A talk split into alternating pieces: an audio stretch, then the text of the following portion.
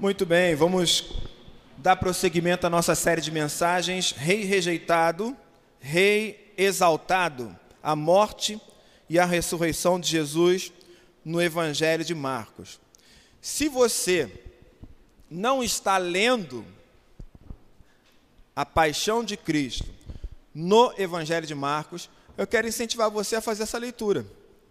Cada semana nós estamos tratando de uma parte do texto. Então, vá lendo devagar, com calma, acompanhando né? Ah, o andamento que a gente está fazendo aqui aos domingos na nossa série de mensagens. A nossa série de mensagens irá até o final de abril abordando esse tema. Rei rejeitado, rei exaltado, a morte e ressurreição de Jesus no Evangelho de Marcos. Antes de começar a nossa reflexão, eu queria passar esse envelope aqui para a Laís. Eu queria que vocês, a Laís vai pegar o envelope, vai, vai abrir, vai ler o que tem dentro e ela vai repassar. Tá bom? Você que for recebendo envelope aí ao longo da mensagem, eu queria que você é, lesse o que está dentro, né? Ver se dá para você compartilhar com seu irmão aí essa mensagem e, se for, vá passando aí adiante, tá bom? Então tá aí o envelope. Eu queria conversar com você um pouco sobre mais uma parte da minha vida, mais uma uma experiência que que eu tive da minha da passagem da minha infância para a adolescência, não é? Bom, houve um tempo em que a gente andava muito de bicicleta. Bicicleta já era um brinquedo caro e nem todo mundo tinha, né? Então, mas lá onde eu morava teve uma época que foi uma febre, um monte de gente começou a ter bicicleta e eu também ganhei uma bicicleta. Ah, e como a gente estava já no início da adolescência, a gente tinha um pouco mais de liberdade para pedalar, né? Para andar mais. Uh, mas teve um tempo que meus colegas todos da rua começaram a sair juntos de bicicleta. Eu não sabia bem para onde eles iam e nem o que iriam fazer. Eu queria estar dentro. Então eu comecei a ir no grupo de bicicleta com eles. A primeira vez que eu fui, eu não conhecia muito bem o lugar, eu acabei me distanciando deles, me perdi e só encontrei com eles já no finalzinho do percurso, né? Porque eu fiquei tentando me localizar na rua.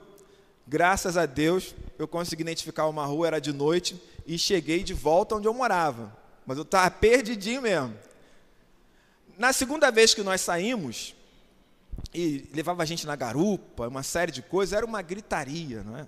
Isso é gritando, parecia gangue mesmo andando na rua de bicicleta. Né? E a meta a meta era arrumar alguma confusão. Essa era a meta. Essa era a meta. É, se passasse na rua e tivesse alguém brigando, era para juntar na briga e brigar também, essas coisas assim. Minha mãe nunca soube disso, né? Ah, e eu passei por um momento assim. E quando nós chegamos no lugar que tinham dois meninos se desentendendo, eles já largaram a bicicleta e já juntaram em cima. E eu fiquei em fração de segundos para decidir se eu ia ou não participar daquilo. Se eu fosse, se eu não fosse participar, com certeza eu ia ser zoado, eu ia ser discriminado, uma série de coisas. E já era por outros motivos, né? Ah, porque você é um menino gordinho e preto, na, numa rua que é preconceituosa, você sabe o que, que dá, né? Foi fração de segundos, né? Então eu acabei me envolvendo, não me envolvendo tanto contidamente, mas eu estava no meio. Não me envolvendo batendo, mas eu estava no meio da confusão. Para mostrar que eu estava ali. Para não perder a minha popularidade. Depois de um tempo, a onda que eles arrumaram era sair de bicicleta, e aí foi uma época que o pilô foi popularizado. Né? Aliás, as pessoas pichavam com Color Jet já naquela época, mas Color Jet era coisa que tinha que ter dinheiro para comprar e tinha que ser maior de idade.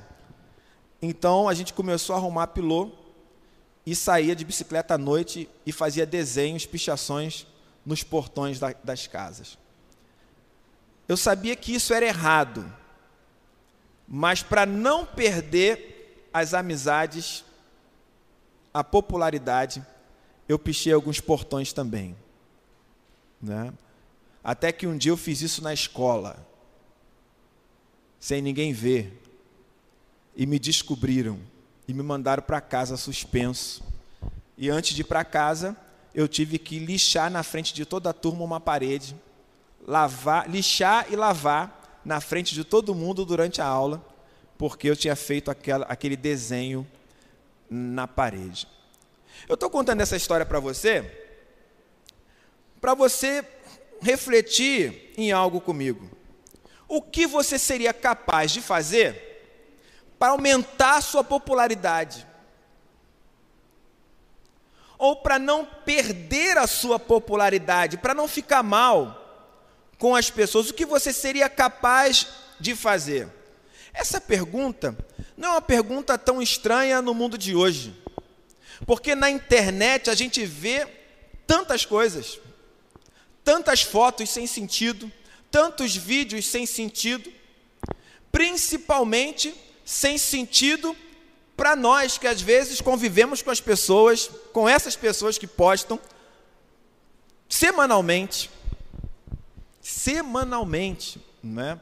É, e é assim, longe de mim querer controlar a postagem de qualquer um, né? Porque não é essa a finalidade.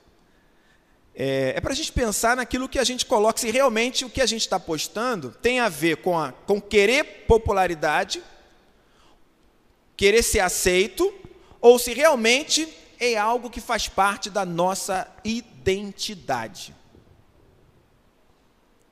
Pensar um pouco sobre isso. O que você seria capaz de fazer para poder aumentar a sua popularidade. Pastor, será que o texto de hoje tem a ver com isso, com popularidade? Será? Será que ele fala sobre pessoas que fizeram coisas para não perder a popularidade, para não perder a fama? Não sei, você vai ver comigo. Abre lá em Marcos 15, de 1 a 15. O texto vai ser projetado, eu estou lendo na nova tradução da linguagem de hoje, Atos 15, de 1 a 15.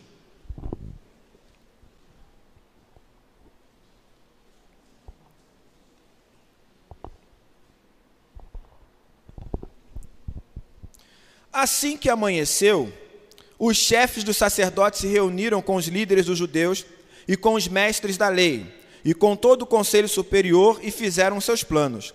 Eles amarraram Jesus e o levaram e entregaram a Pilatos.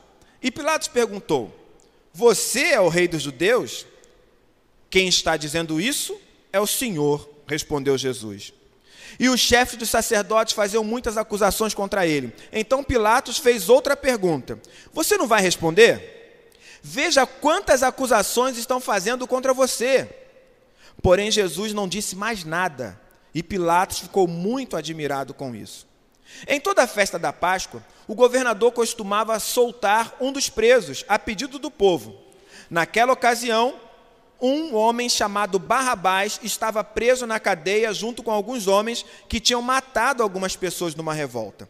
A multidão veio e começou a pedir que, como era de costume, Pilatos soltasse um preso. Então ele perguntou: vocês querem que eu solte para vocês o rei dos judeus. Ele sabia muito bem que os chefes dos sacerdotes tinham inveja de Jesus e que era por isso que o haviam entregado a ele. Mas os chefes dos sacerdotes atiçaram o povo para que pedisse a Pilatos que, em vez de soltar Jesus, ele soltasse Barrabás. Pilatos falou outra vez com o povo. Ele perguntou: O que vocês querem que eu faça? Com este homem. Esse homem que vocês chamam de rei dos judeus. E eles gritaram: Crucifica! Que crime ele cometeu? perguntou Pilatos. Mas eles gritaram ainda mais alto: Crucifica, crucifica! Então Pilatos, querendo agradar o povo, soltou Barrabás, como eles haviam pedido. Depois mandou chicotear Jesus e o entregou para ser crucificado. Muito bem, texto conhecido, história mais conhecida ainda, né? Quem nunca ouviu falar de Pilatos, quem nunca ouviu falar de Barrabás, quem nunca ouviu falar desse episódio da multidão gritando: crucificam. Eu estava lendo esse texto e eu fiquei me perguntando: qual será que foi o problema central entre Jesus e os judaísmos da época dele? E eu estou falando do judaísmo porque a gente tem a tendência de generalizar. Falar judaísmo como sendo uma palavra que engloba todas as práticas que eram diversas. E o texto mostra essa diversidade né, no tempo de Jesus. Nós temos vários judaísmos ali representados aqui nesse episódio. Por exemplo, se eu perguntasse a você, Jesus era contra o saduceísmo? O que, que vocês acham? Sim ou não? Jesus era contra o saduceísmo? O saduceísmo estava diretamente relacionado a uma interpretação literal da Escritura e aquilo que era praticado no templo. Os saduceus eram os sacerdotes. Jesus era contra esse tipo de judaísmo, contra a prática de sacrifícios, o que, vocês acham? Era contra ou não? Não, por quê?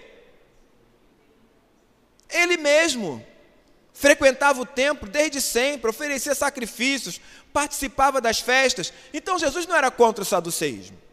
Jesus era contra o farisaísmo? Sim ou não? Não. Jesus, ele era contra alguns fariseus. Não era contra o farisaísmo. O fariseu é aquele que pegava a lei, interpretava e aplicava ao cotidiano. Jesus também fez isso. Ele também leu a lei e ele também aplicou essa lei ao cotidiano. Ele não é contra o farisaísmo. Jesus era contra a sinagoga? Era ou não? O que mostra que ele não era contra a sinagoga?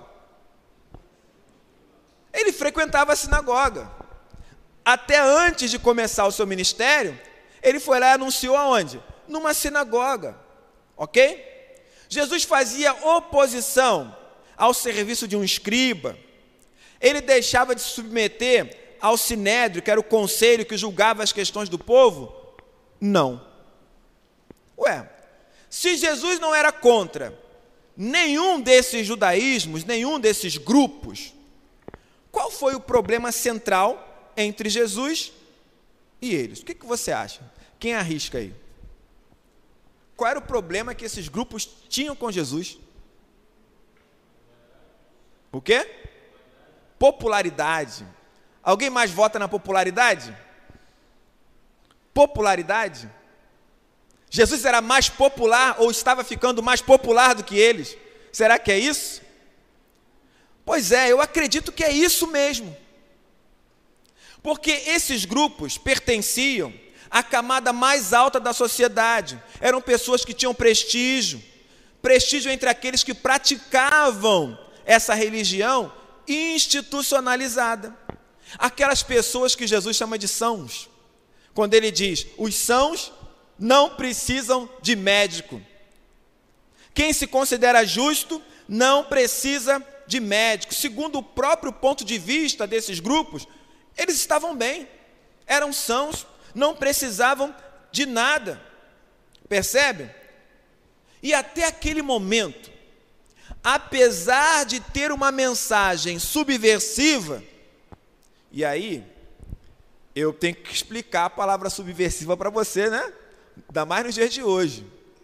Quando eu digo que Jesus tinha uma mensagem subversiva, eu estou dizendo para você que a mensagem de Jesus, ela procurava mudar as pessoas de baixo para cima.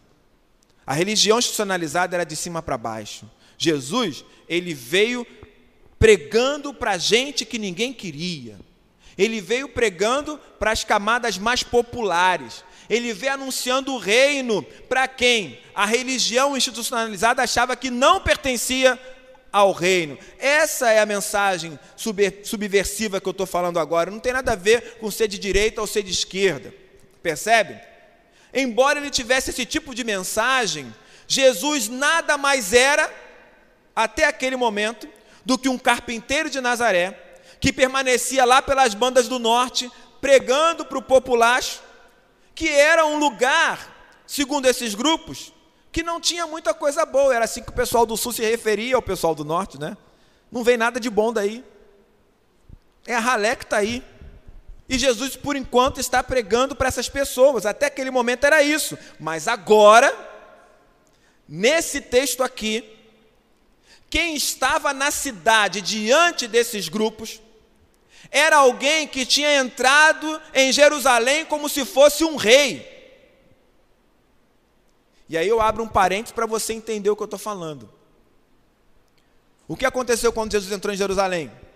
Qual é o título lá da Bíblia? Quem lembra? Ele entra em Jerusalém, como é que está o título lá? Lembra? A entrada triunfal. A entrada triunfal não faz parte do texto, é um título colocado pelo tradutor. Mas ele coloca esse título pela forma como Jesus entra na cidade. Como é que ele entra? montado num jumento.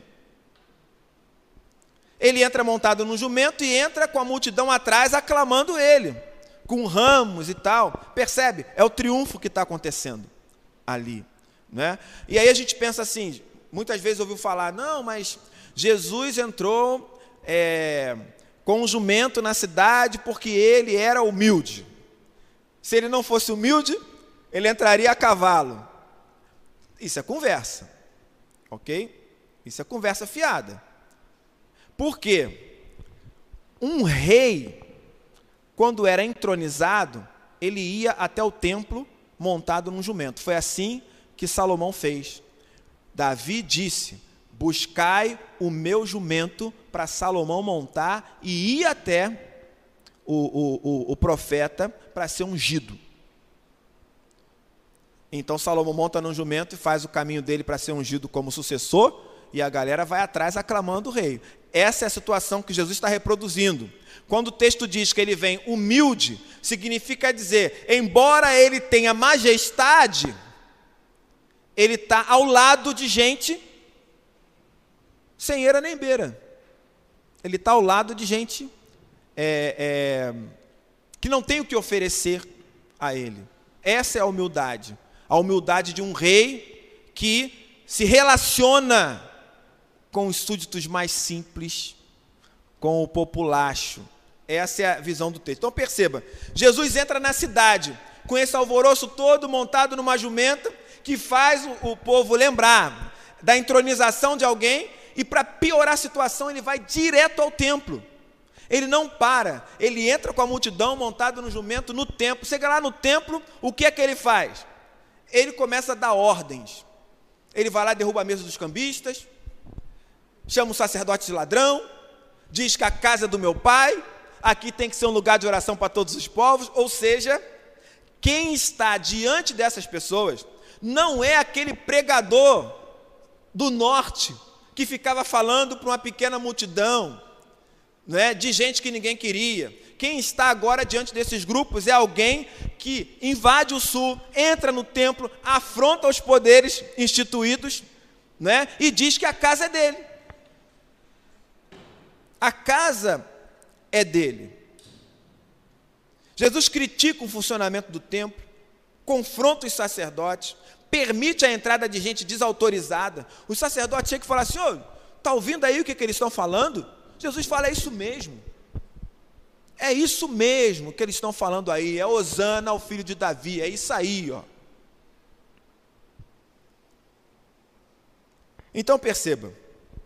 O movimento iniciado por um carpinteiro na Galiléia, vou repetir, não foi um sacerdote, não foi um doutor da lei, não foi é, alguém que pertencia ao sinédrio,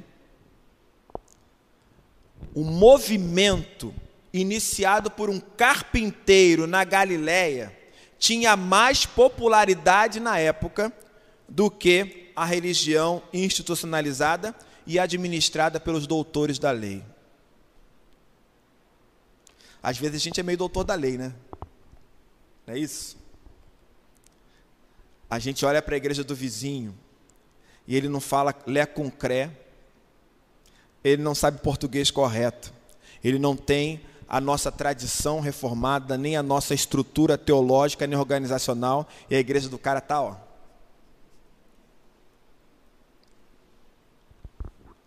Só nos resta fazer o quê enquanto doutores da lei? Falar mal deles, né? Porque na realidade, a nossa popularidade está menor do que a dele. E quem é ele? Na época de Jesus, popularidade significava poder. E eu não sei se é muito diferente hoje. Você acha que popularidade significa poder? Sim ou não? Significa? Popularidade significa poder? Cadê a minha carta? Está circulando aí? Já chegou aonde a carta? Aí? Saiu daqui, foi para aí? Então não sei se é muito diferente hoje, não, viu, gente? O relato de Marcos diz, no versículo 10: Foi por inveja que os principais sacerdotes entregaram Jesus a Pilatos. Eles tinham inveja de quê? Da popularidade? Com certeza. Vai ter inveja do quê? Da carpintaria? Vai ter inveja dele ser um nazareno? Inveja da popularidade. Como pode esse carpinteiro que vem de lugar nenhum conseguir isso que ele está fazendo, conseguir seguidores assim, a rodo. E a gente está aqui nas nossas discussões, debatendo e tal, oferecendo sacrifício todo dia, e não consegue alcançar tanta gente. Então, o problema central entre Jesus e o judaísmo, para mim, tinha a ver com prestígio, com inveja, com popularidade e com poder.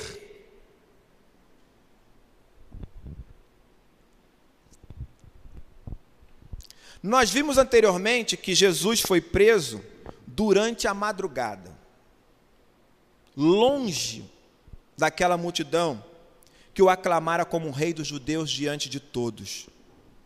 Longe.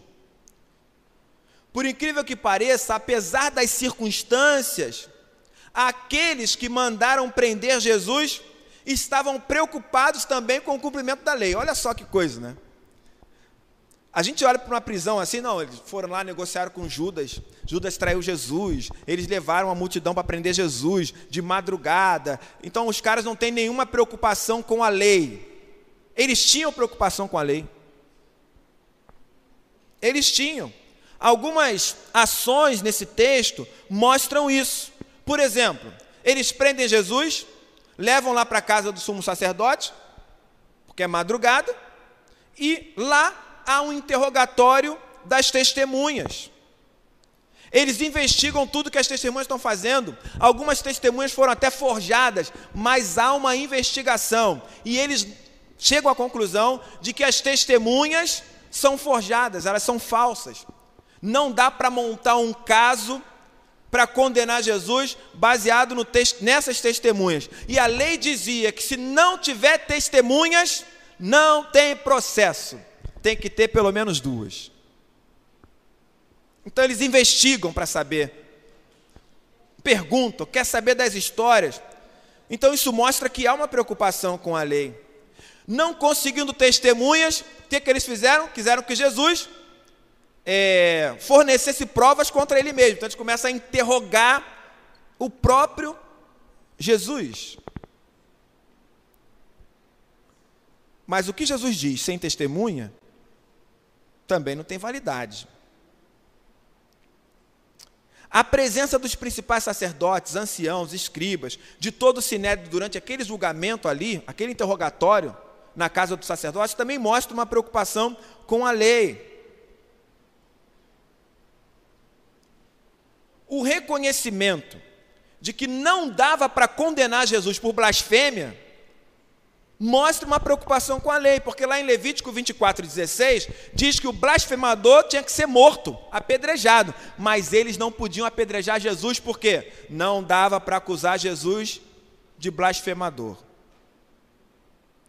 Resumindo, Jesus foi preso porque eles queriam montar um caso contra ele. Mas ele não tinha cometido crime algum. Então tudo seria ilegal. E ele deveria ser solto. E se eles prenderam Jesus naquela situação e soltassem Jesus, o que, que ia acontecer com a popularidade de Jesus? O que, que vocês acham? Ia aumentar. E a deles?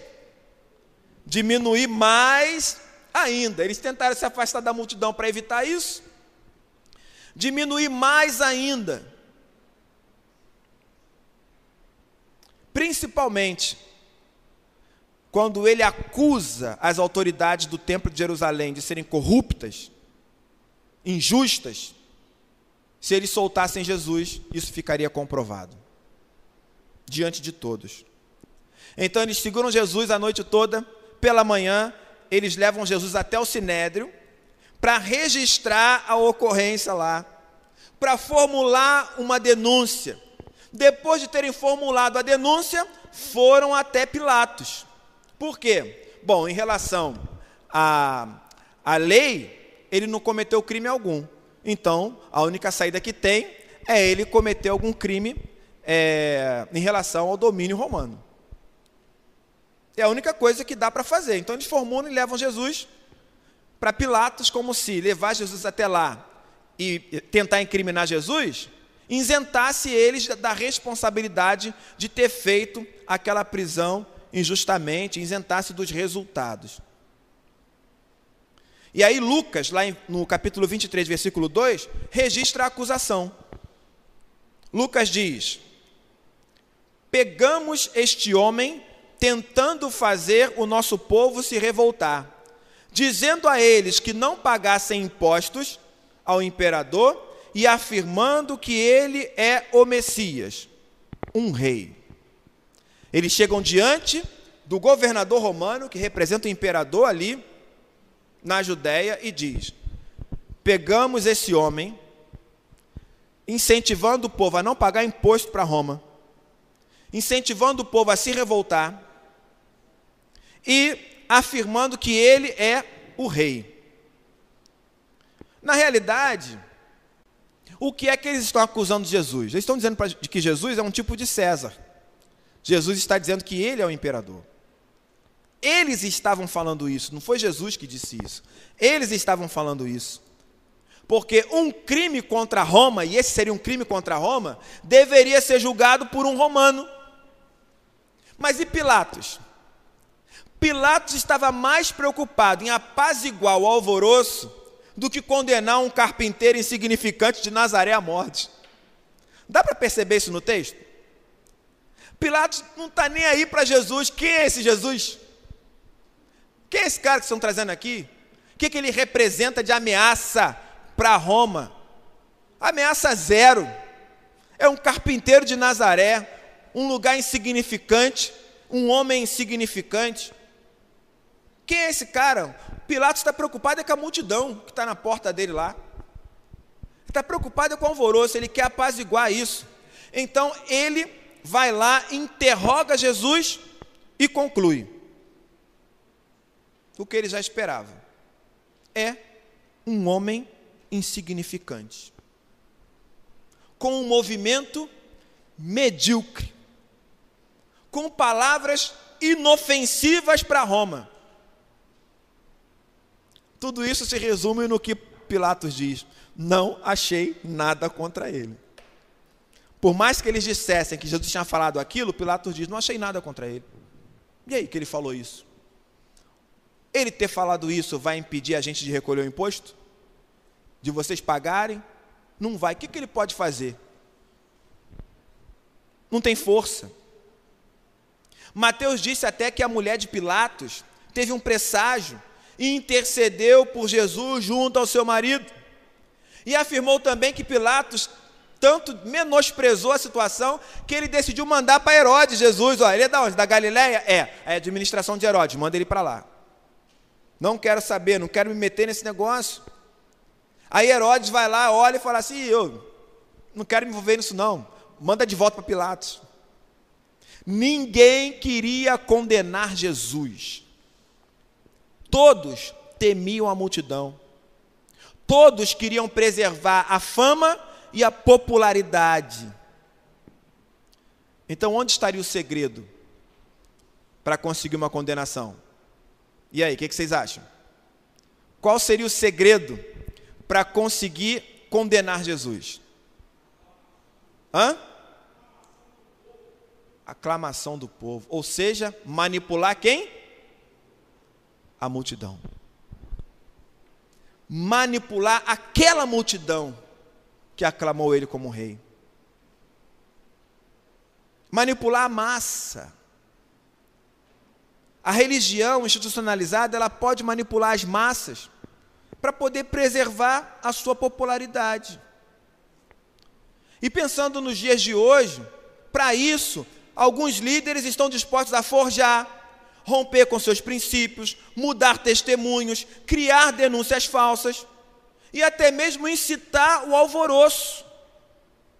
Foi a multidão incitada pelos líderes religiosos que conseguiu a solução para a condenação de Jesus. A solução vem da multidão. É a multidão que diz: faça como de costume. É a multidão que diz isso. Faça como de costume. O costume era o quê? Na época da Páscoa, libertar um prisioneiro a pedido do povo. Essa é a solução. Bom, se a multidão disse, faça como de costume, e foi essa multidão que aclamou Jesus como rei dos judeus, qual era o entendimento lógico de Pilatos? O que a multidão quer? Soltar quem? Jesus.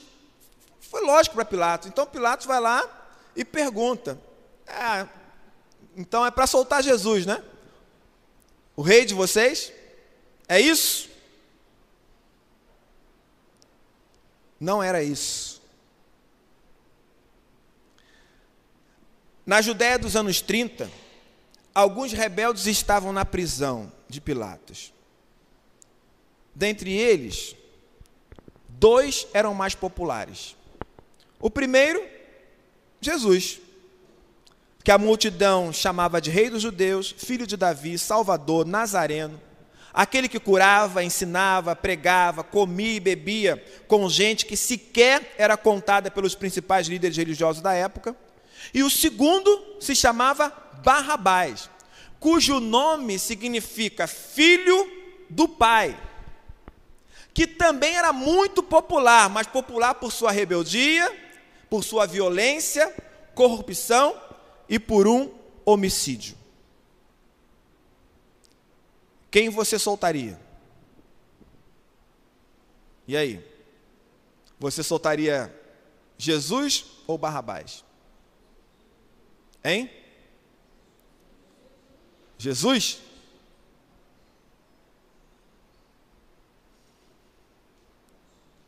Soltaria Jesus? Simples assim? Quem aqui não pegou o envelope?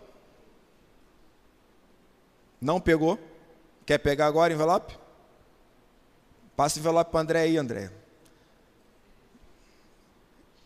Alguém mais não pegou o envelope? Não pegou? Não pegou?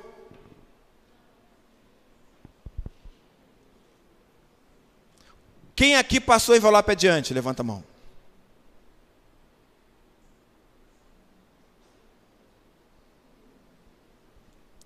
Aqui pegou o envelope e decidiu não passar adiante?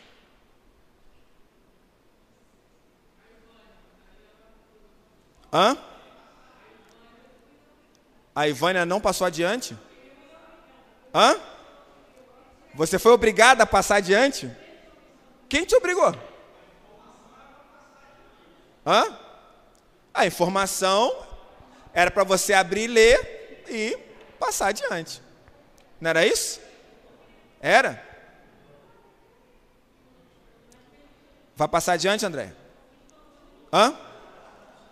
Não vai, tem certeza? Mas estou pedindo para passar. Vai passar? Vai? Então passa adiante.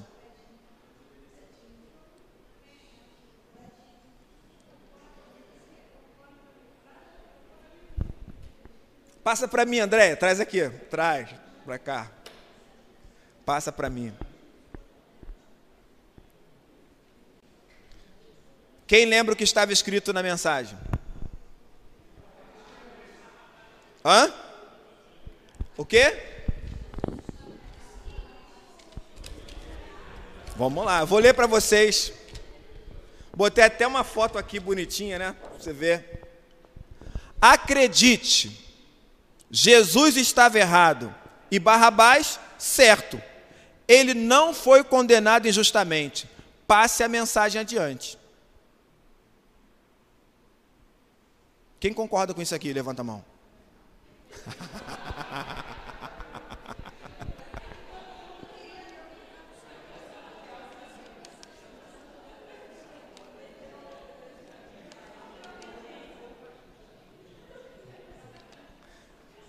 mesmo não concordando com isso,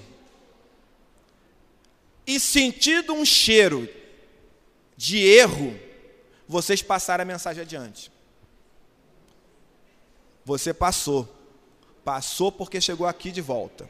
Se você não tivesse passado, Ivânia, ela estaria na sua bolsa agora.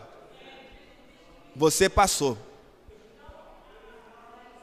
Lavou a mão, né, Pilatos? Pilatos, lavar as mãos. Olha só, gente, eu quero que vocês pensem numa coisa. Isso aqui significa que se você tivesse lá, você ia pedir para soltar Barrabás.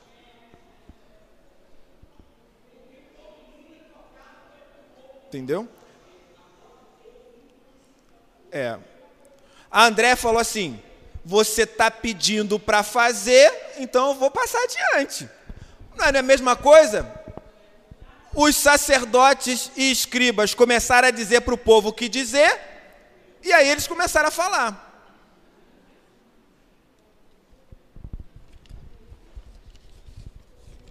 É só para vocês perceberem que não é tão simples, ok?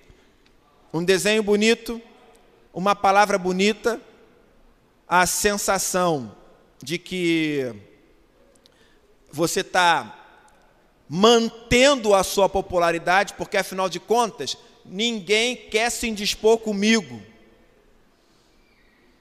É isso. Mesmo não concordando com o que está escrito, o pastor pediu para passar adiante, eu vou passar.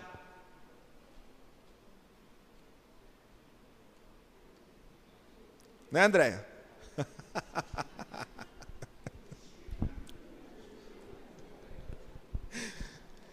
Ai, meu Deus do céu.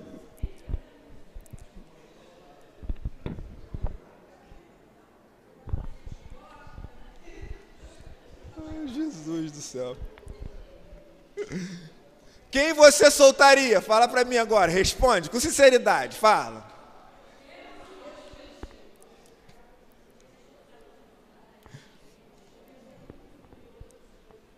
Quantas vezes nós preferimos a intolerância, a violência, a rebeldia e até mesmo o homicídio, ainda que não seja físico, por causa da incitação de A ou de B. Quantas vezes a gente não faz isso?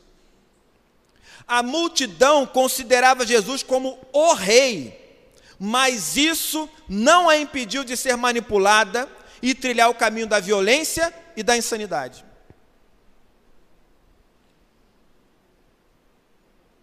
Quando eu olho para o que Pilatos faz aqui nesse texto, a sensação que eu tenho é a seguinte, ó. Perceba, eu vejo Pilatos dizendo: "Vocês têm certeza que é isso que vocês querem?" Porque Pilato insiste, não é? Ele é insistente. Vocês têm certeza que é isso que vocês querem? Ele pergunta mais de uma vez a mesma coisa. É como se ele estivesse perguntando: vocês preferem a violência, o homicídio, a rebeldia, do que o salvador de vocês? É isso mesmo que vocês estão preferindo?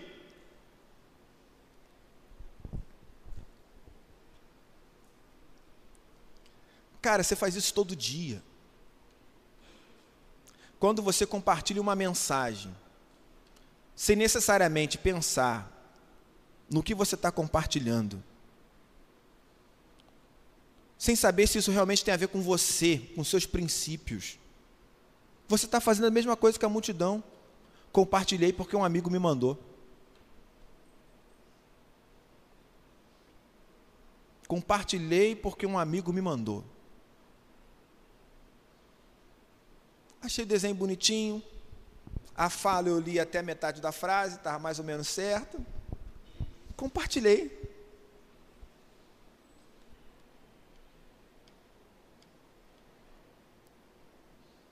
O Espírito Santo fala conosco o tempo todo. E nem sempre nós o escutamos. Muitas vezes temos medo de perder a nossa popularidade ou de sermos cancelados em um mundo onde a conexão, onde a rede de amigos, seguidores, representam o mesmo que a nossa identidade. Para surpresa de Barrabás, ele foi escolhido para levar o pecado para fora, entende? Eu acho que nem Barrabás acreditava. Quando perguntaram, ele olhou para o lado e falou assim: com quem eu estou disputando esse negócio? O cara que ressuscitou um homem, o cara que atendia multidão, essa multidão que está aí, o cara. São os eleitores de Jesus que estão ali para votar, gente gente que ele curou, gente que ele ajudou, gente que ele visitou. São os eleitores de Jesus que estão ali. Eu acho que nem Barrabás acreditava que ele ia ganhar essa eleição. Para surpresa de Barrabás, ele foi escolhido. Foi escolhido aos berros da multidão. A multidão que disse: Bendito o que vem em nome do Senhor, agora estava gritando: O nosso escolhido é Barrabás, solta Barrabás, solta o homicida, solta o rebelde. Eles perdoaram alguém que costumava matar pessoas e condenaram à morte alguém que costumava devolver a vida e a dignidade de gente que estava morta há muito tempo. Barrabás agitava o povo para a morte e Jesus sacudia a multidão para a vida. Só que às vezes, a gente está tão acostumado com o mundo de morte que nos cerca, que sequer cogitamos a possibilidade de começar a viver em Cristo. Porque para quem está morto e está acostumado com o cheiro e com o mundo de morte, sinal de vida assusta e apavora. Não é verdade? Não é não, pastor. Tá bom, eu vou te dar um exemplo para você entender o que eu estou falando. Um exemplo. Você passa em frente ao cemitério à noite. Do nada, alguém sai do cemitério. E aí? Fala para mim.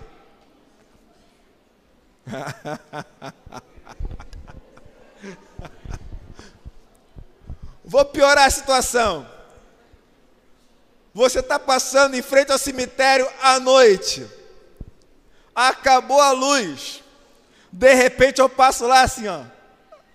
Sorrindo. E aí? Vai fazer o quê? Assim é na vida. A gente está tão acostumado com a morte que qualquer mudança nos assusta e apavora. Então a gente prefere continuar morto do que mudar. Agora é molezinha, né? Mas quando eu era pequeno, eu preferia ficar com o pé ralado e empoeirado do que lavar o pé, passar sabão rio ou sabão de coco, e depois ainda meteu um metiolate lá, no, porque a mãe olhar e falava assim, não ralou? Vamos aqui, ó. Estava correndo? Estava na rua, né? Botar um remedinho aí no seu pé.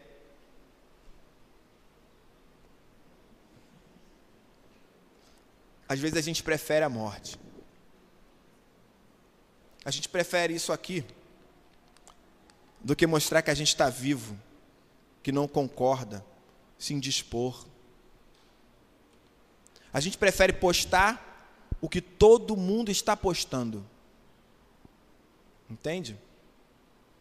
Agora nas nas nas férias, nada contra não, tá, gente? Não, não entenda isso como nenhuma espécie de preconceito ou de nada disso não, né?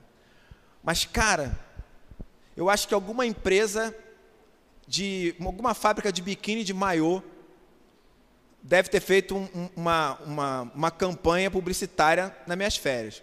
Porque por onde eu passava o dedo para cima, para baixo, para o lado, era só menina de maiô, de, de biquíni, era só isso.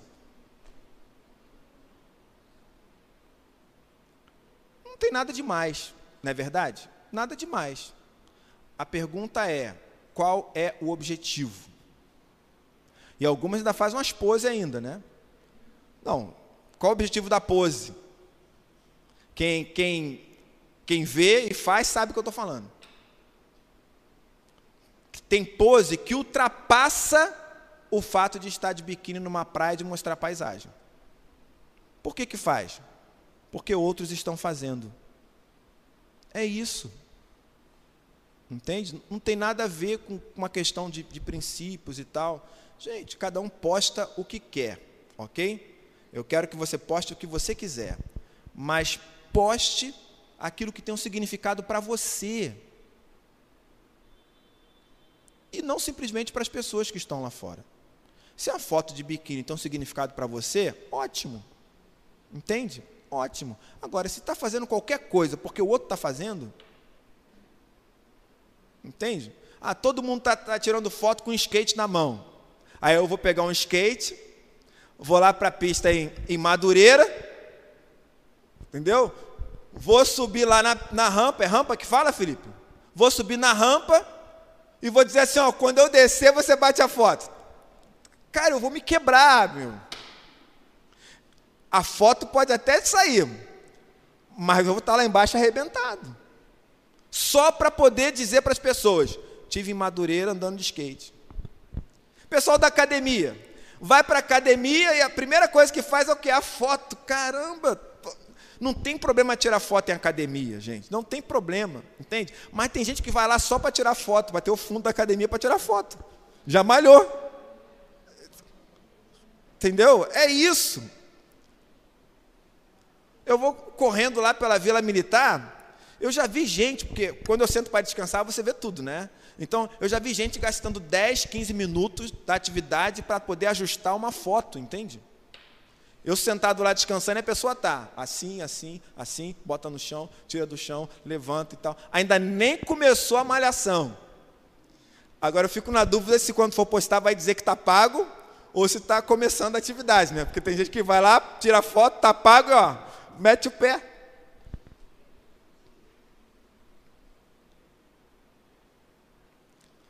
É o mundo que a gente vive hoje, né? pouca profundidade naquilo que a gente faz. Pouca profundidade. Se você soubesse a capacidade que você tem de refletir na palavra e compartilhar o que o Espírito Santo disse a você com outras pessoas, você ia parar de ficar replicando mensagem dos outros, ia fazer a sua.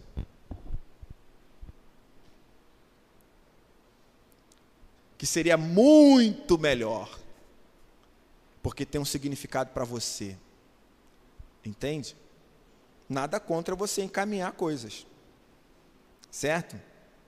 Mas no meu caso, assim, enquanto você encaminha coisas, eu olho e percebo se eu vou abrir ou não. Eu sou desses, tá? Eu sou desses. Eu não saio abrindo tudo, não. Eu olho assim. Ó, se tiver escrito assim em cima, encaminhada com frequência, aí é que eu não vou abrir mesmo. Entendeu? não é para mim. Não é para mim. É para todo mundo. Para todo mundo não é para mim, cara. Não tem nada a ver comigo. É para Rosana lá, caminhou com frequência, ela que abra lá e eu não. Quando é vídeo encaminhado com frequência, eu fico mais desesperado ainda. Aí é que eu não vou clicar mesmo. De vez em quando eu falo assim, não, mas eu sou um cara, eu devia ser um cara mais maleável, né? E clico. Quando eu clico, eu já me arrependo, eu vou ter que pegar o celular e jogar longe. Então,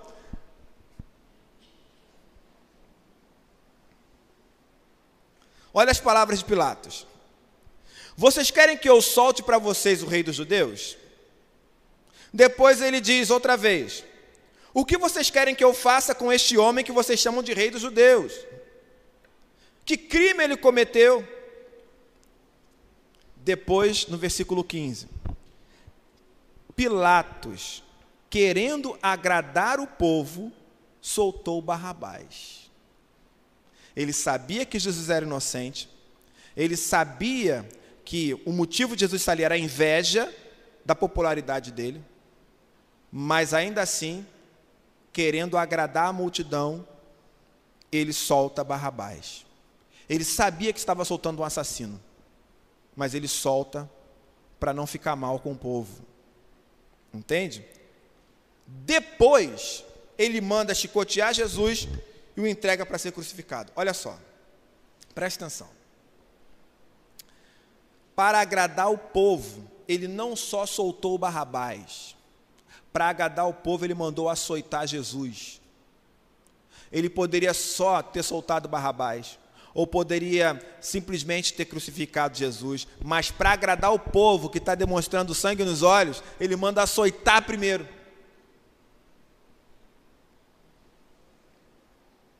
Mais um homem que estava mais preocupado com a sua popularidade que com a justiça e a integridade. Então, volta à pergunta inicial: o que você faria para poder aumentar ou manter a sua popularidade? O que você faria?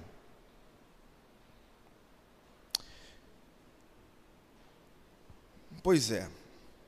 Se você acha, eu já provei para você o contrário, né? Mas se você acha que se estivesse lá, escolheria Barrabás, escolheria Jesus, eu vou te dar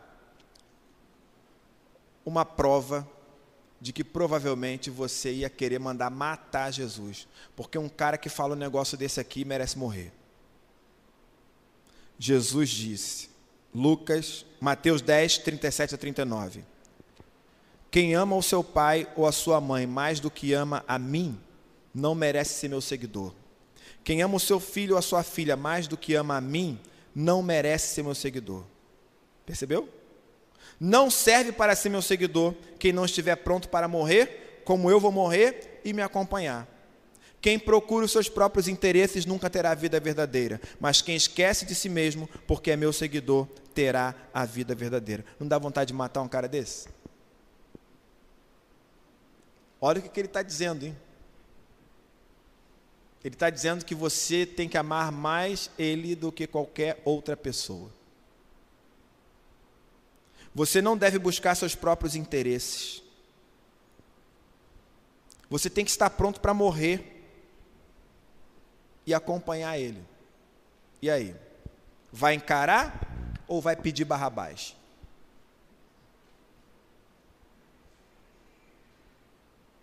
Pastor, eu grito Barrabás todos os dias.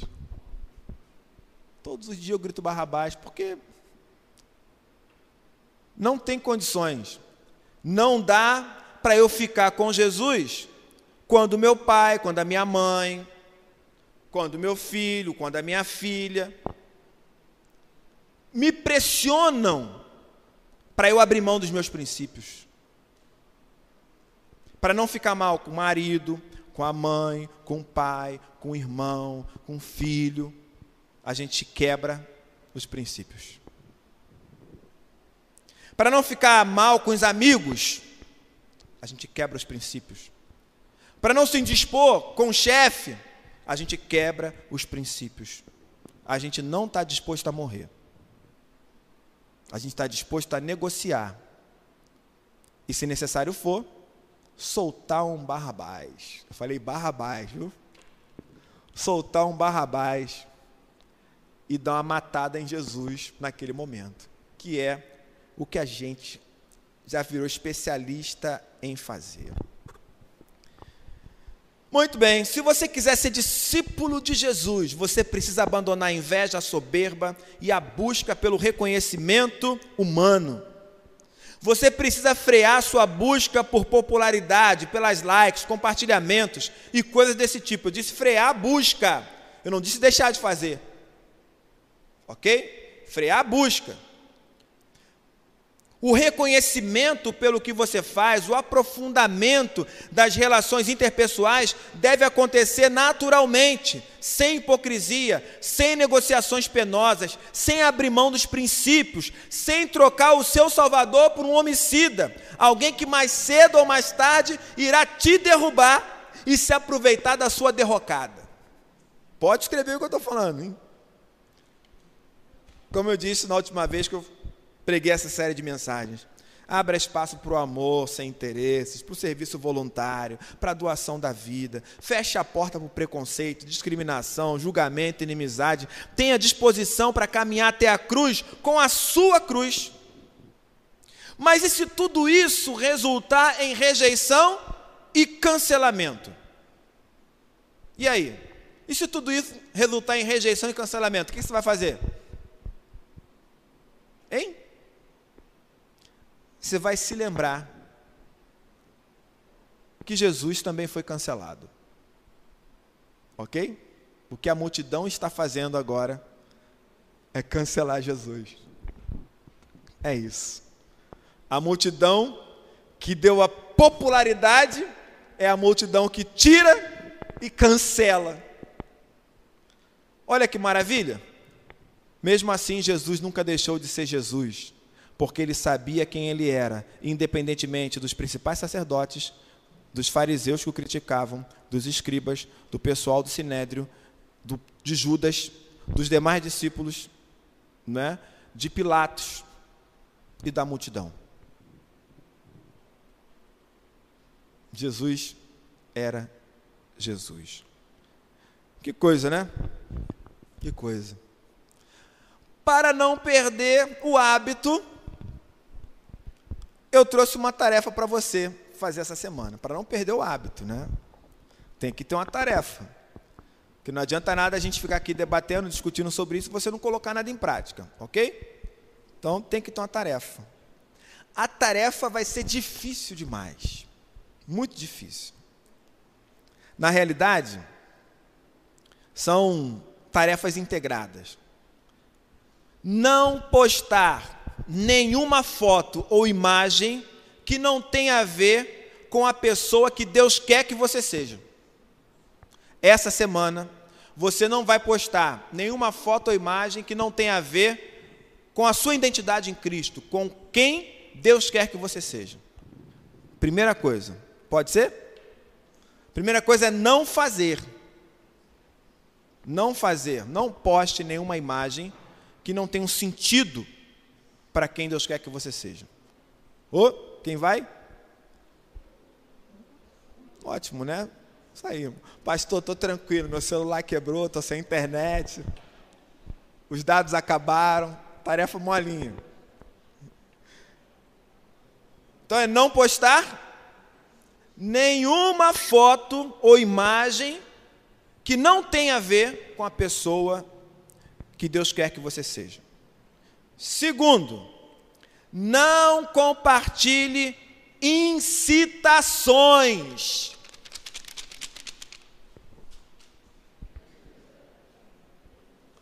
Não compartilhe essa semana, eu espero que você aprenda o resto da vida, incitações. Ok? Que seriam incitações? Ah, é briga, pastor? Não. Essa semana você não vai encaminhar mensagem de ninguém. Só essa semana. Depois você pode encaminhar, mas essa semana não encaminhe a mensagem de ninguém. Pastor, então o que, que eu posso postar essa semana? Você vai postar aquilo que Deus colocar no seu coração, e não no coração do Joaquim, nem do Manuel, nem do Severino. Você vai postar aquilo que Deus colocar no seu coração. Será o seu coração nas redes sociais e não o coração alheio.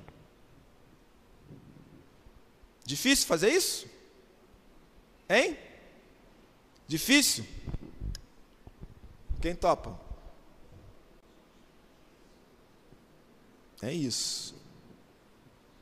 É isso. Você vai ver como dá trabalho fazer isso, gente. Dá trabalho. Você acha o quê? Que aquelas, aquela, aqueles textinhos que eu mando para vocês, eu estou copiando dos outros? Eu não assino, mas é meu. Não assino, mas é meu. Está ali. É o que Deus falou ao meu coração. Que eu estou passando adiante. Entende? E tem coisa que eu encaminho também, porque Deus falou ao meu coração, que tem um sentido para mim. Mas essa semana, cara, não encaminhe coisa dos outros, não. Essa semana, você vai postar o que Deus colocar no seu coração. Pode ser? Tranquilo? Vou cobrar, hein? Você sabe que eu cobro, né? Vou cobrar. Hã? Essa semana eu vou ficar assim, ó, ó. Como é que eu vou ficar essa semana? Vou olhar, já vou começar pelo grupo da igreja. Vou começar por ali já, olhando, para ver quantas mensagens encaminhadas tem. Você que está olhando para a gente aí nessa tela de, na televisão, já sabe já que eu vou olhar a sua postagem lá, tá? Então, olhar para ver se o pessoal está encaminhando com frequência ou não, ok? Depois, eu vou dar uma geral nas redes para ver como é que está essa parada aí dessa galera que está aqui, ó, dizendo, vou fazer, pastor. É igual, é igual a carta, né? Não, vou, não, vou.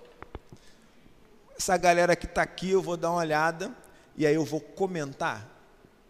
Se eu ver que encaminhou, eu vou comentar. Falar, e aí, hein? Lembra não? Você assumiu o voto lá na igreja? de fazer? É. Foi isso que Deus colocou no seu coração? Espero que não seja nenhuma foto sem camisa, né? Nenhuma foto de biquíni. Sei lá, caramba, deu cãibra aqui agora, gente. Vou comentar. Né? Gente, é, entendo, eu estou brincando com vocês aqui, né, em algumas questões. Eu citei aqui a questão de biquíni, zoei agora a questão do, do músculo. É, a gente não está num tempo de ficar cerceando as pessoas. Né? Então, eu não quero que você entenda é, o que eu estou falando aqui de, de forma usando a oratória para você achar que eu estou discriminando você, que eu estou colocando rédeas em você, que eu estou impedindo você de fazer. Não é essa a proposta. O que eu quero é que você faça coisas que realmente tem um significado para você, entende? E não seja massa de manobra. A gente é gente crente, é inteligente, sabe? É seletivo, é crítico, e a gente não pode ficar fazendo coisas porque todos fazem. A gente tem que selecionar, julgar e fazer aquilo que a gente acha que tem sentido e que é correto. Entende? É isso. E agora cada um sabe de si. Certo? É, não fica assim, quero postar uma foto de biquíni, mas o pastor Júnior vai ver. Gente, isso aí isso é coisa do passado, isso aí é anos 70, tá bom? Anos 70. A gente está no século 21. É outra história. Mas pensa no que postar. Beleza? Eu vou mandar para você essa tarefa aqui pela lista para você não se esquecer do que tem que fazer. Tá bom? Muito bem, alguns avisos.